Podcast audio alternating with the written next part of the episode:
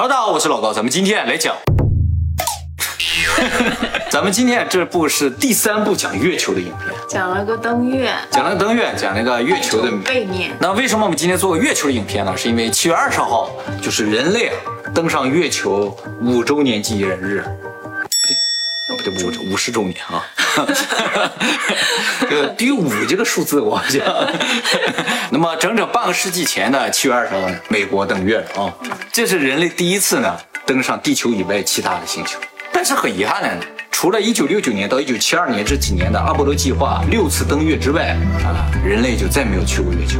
那么今天在这个登月五十周年的时候呢，再次讨论人类是否真的去过月球。我觉得登月这个事情啊，你越去理性的分析它，就越觉得它可疑。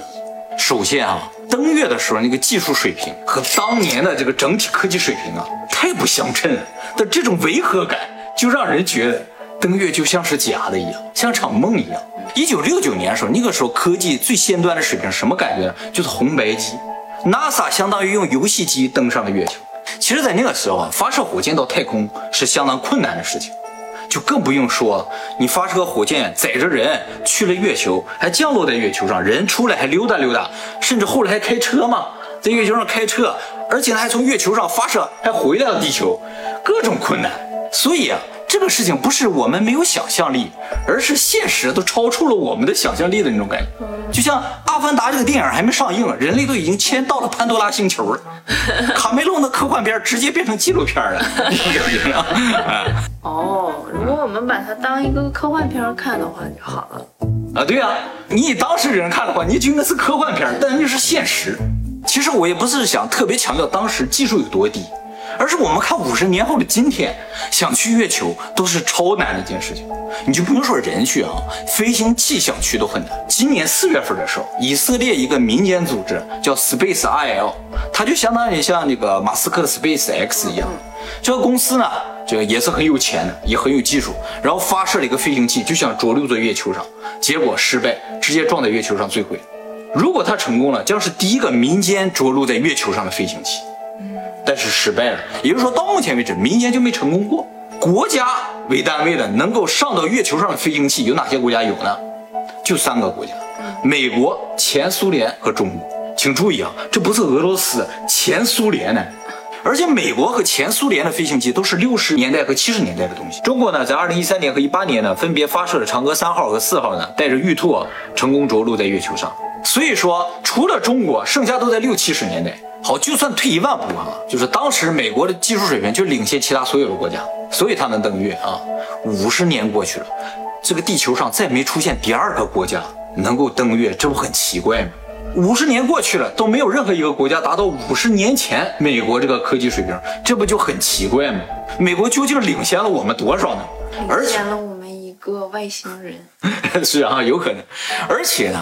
这个前两天我们在《失落的技术》那个影片也提到说，日本的那个社长前泽愿意花十亿美金到月球去。马斯克说，在二零二三年呢，坐个飞船给他带去。这去还不着陆嘞，就只是绕着月球转一圈就回来，十亿美金。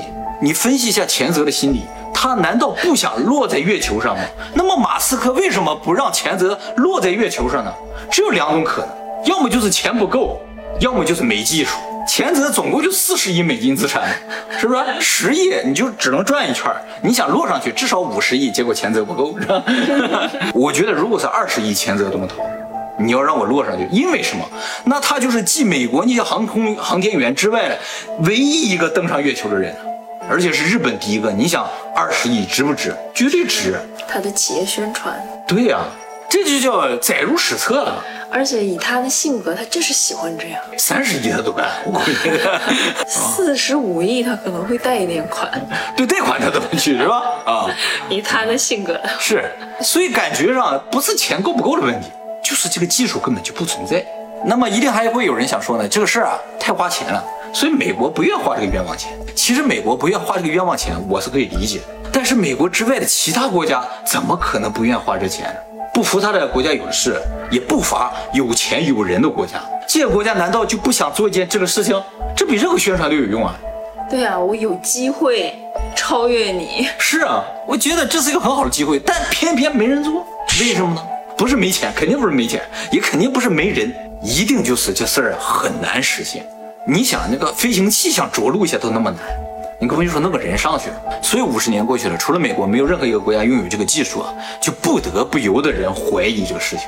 当然，有人可能会觉得说，如果美国他敢撒这个谎，难道就不怕露出马脚来被人戳穿吗？嗯。但是哈，你想想六九年的时候，那个时候连网络也都没有，而且登月说是直播，不是人手一个电视或者一家一个电视，经常五六百人看一个电视。所以在这种情况之下，美国只要控制好电视，剩下的照片就在报纸上印了呗，就控制好这两个部分的话，我觉得这个撒谎成本还是很低的，至少比登月的成本是要低很多。如果没有电视，只有收音机的年代，嗯，就可以有一个解说在那 解说就可以。对，他就说，你就信了。着陆了，着陆了，对对对，他的右脚已经已经踏上月球了啊！这是人类的一大步，对。其实那个时候，大部分人真是这么个情况啊。我们这个假设，美国登陆这个月球的事情是个骗局的话，他是怎么做到的？要说到美国是怎么做到这个事情呢？我们就要提到一个纪录片。这个纪录片呢是二零零二年由一个法国导演拍摄的。这个纪录片呢就是采访了当时阿波罗计划的政府要员，包括当时美国国防部长唐纳德·拉姆斯菲尔德，还有白宫幕僚长就是亚历山大·黑格，还有美国国务卿呢亨利·基辛格。那么这些人都在采访里承认登月是假。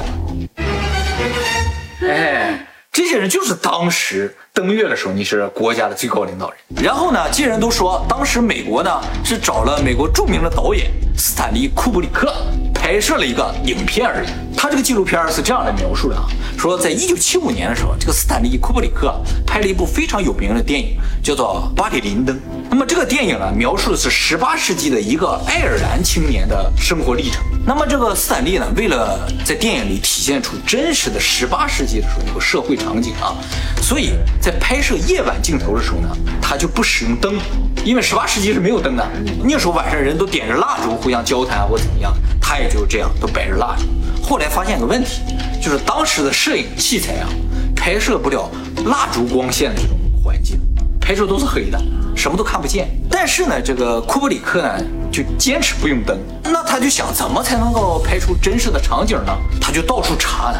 后来啊，他发现一个科技杂志上写着有这么一种镜头，可以拍摄极暗光线下的一些物体。他想，我就要这个东西。这个镜头全世界就一个，在哪儿呢？在 NASA。NASA 用这个镜头啊，用来拍摄黑暗中的天体，或者是军方呢用来拍摄就敌方的侦察机。于是库布里克很兴奋的就跟剧组人员说：“我去找 NASA 借，去了还真就借来了，就用这一支镜头呢拍摄了著名的这个巴黎林登。这个电影出来之后获得了非常大的成功，所有影评人都说，这个电影里一个最大的谜团就是他怎么拍摄这晚上这个场景，说当时根本没有任何一个摄像机可以拍摄就烛光下的夜景，所以这些影评人也怀疑，就是说库布里克是不是拿到了 NASA 这个极为机密的这支镜头。”但是呢，直到一九九九年库布里克死，他也没有向外承认说他用了这支镜头。那你怎么知道的？哎，后来怎么知道呢？是在二零零一年的时候，库布里克的妻子叫做克里斯汀·哈兰，在整理库布里克的遗物的时候，发现了一个文档。这个文件呢，抬头上写着美国白宫，然后上面盖了个印儿，机密，也就是说这是政府的重要材料。他就看了一下，他才知道啊，究竟发生了什么。说其实啊，美国当时的阿波罗计划，并不是为了去月球，是为了古巴危机。在一九六一年的时候，苏联第一次发射了一个载人的飞船进入太空，实现了人类首次进入太空。加加林嘛，大家注意，火箭技术和这个导弹技术是一个技术。你能够这么精准的发射火箭，就意味着你的导弹是无敌的。当时苏联是社会主义国家。他就和这个古巴的关系特别好，于是呢，很快苏联就在古巴要建设导弹基地。如果苏联在古巴建设了导弹基地，那基本上美国全域都在它的辐射范围之内，美国根本没有办法防。于是美国白宫就着了急，说怎么解决这个危机？只有一个办法，就是我们立刻让苏联知道我们的导弹技术也不差，只有这一个办法，没有其他的办法。你嘴遁是没有用的。对不对？你必须让他看到你的人也能进太空，而且比他还牛，你得到月球才行。于是当时美国的总统就下令了，咱们必须比这个苏联更高级，所以我们举全国之力就要把人类送上月球。关于这个事情啊，美国当时 CIA 的副官啊叫做弗农沃尔特斯，他也承认说，这个美国当时的阿波罗计划就是为了导弹而生，没有其他的目的。那么这个 CIA 的副官要这么说的话，可信度就非常高，因为啊，有些国家机密不是所有领导人都知道的。嗯，CIA 是知道美国所有内部事情的人。他也强调，这是美国没有办法的举措，因为旁边就有这么大的威胁，我们又能怎么办？那么这个事情，一开始进展还是比较顺利的，但是呢，一直到一九六九年的七月份的时候呢，呃，CIA 啊突然向美国总统汇报说，糟了，人家苏联估计再过几天就要把人送上月球了，这是 CIA 当时的一个误报。就 CIA 当时呢，因为都是间谍机构嘛，他们就收集其他国家情报，不知道从哪传出个消息，说苏联马上就要把人送上月球了。这个时候尼克松总统慌，总统的一个顾问呢就说了句话，说要不咱们拍个片儿给大家看一下，是吧？因为对于老百姓来说，就是一个影片的问题。当时所有的高官，大部分人都同意，这个 CIA 的副官，就刚才那个副官，他不同意。他说：“作为一个民主国家，像这种事情迟早会败露。总统撒谎是非常危险。据说呢，当时尼克松啊就闭上双眼，沉思了几分钟之后，站起来说：‘给我们的时间只有两个礼拜了，赶紧准备吧。’就是他同意了。然后呢，说怎么办？说找谁来拍这个片儿？第一人选就是美国当时最牛的导演斯坦利·库布里克。”而且正巧是什么？登月一九六九年，一九六八年的时候，斯坦利·库布里克拍了一个非常有名的电影，叫《二零零一太空漫游》。哎，这个片儿大家都应该看。一九六八年拍的，完全不输给现在任何的这种奇迹做的电影。美国总统看完这个影片，立刻拍板就他了。啊，这个当时库伯里克的评价高到什么程度啊？就说这个世界呢是神用六天创造的，第七天库伯里克把它修正成现在这个样子，哎，就到这个程度。哎呦，这个技术也可以，其实。对呀，主要是震慑。对，主要是震慑，所以他们就拍板了，就这么干。但是呢，两个礼拜想搭个摄影棚拍一个片儿不是那么容易的。正好一九六八年呢，那个月球的摄影棚没拆，那个摄影棚在伦敦。于是 CIA 几个人就跟着库布里克就到了伦敦，在那进行了秘密的拍摄，很快就拍完了。做这种事儿还上人家国家去？没有办法，摄影棚在这儿。那么在摄影棚里拍摄内容就是宇航员在月球上行走啊，出登月舱的一些场景啊。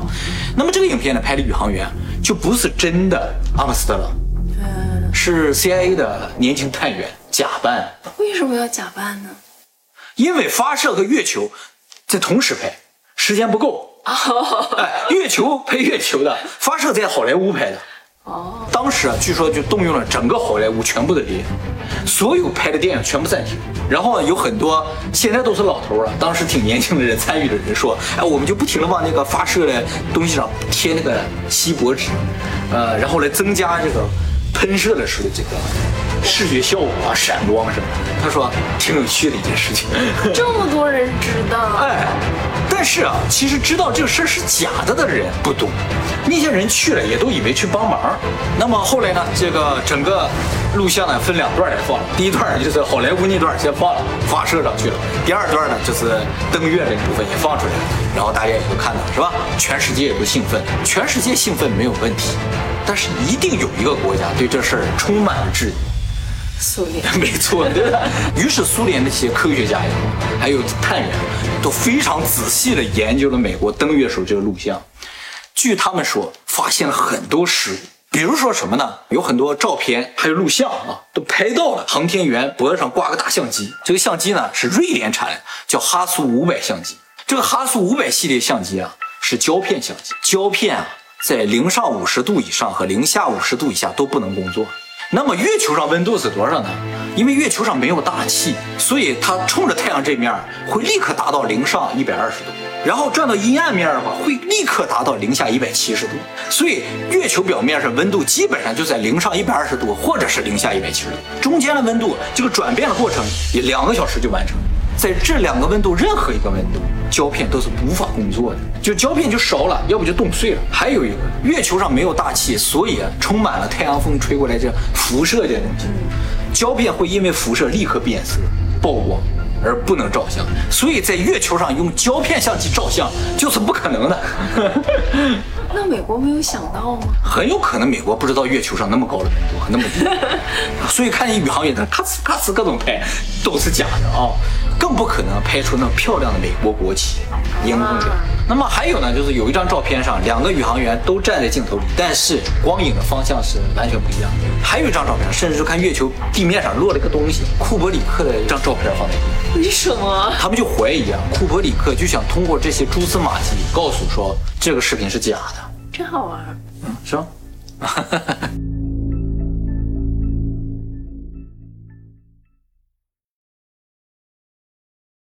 后来人们注意到这个纪录片是四月一号播放的啊，就怀疑到它是假的了。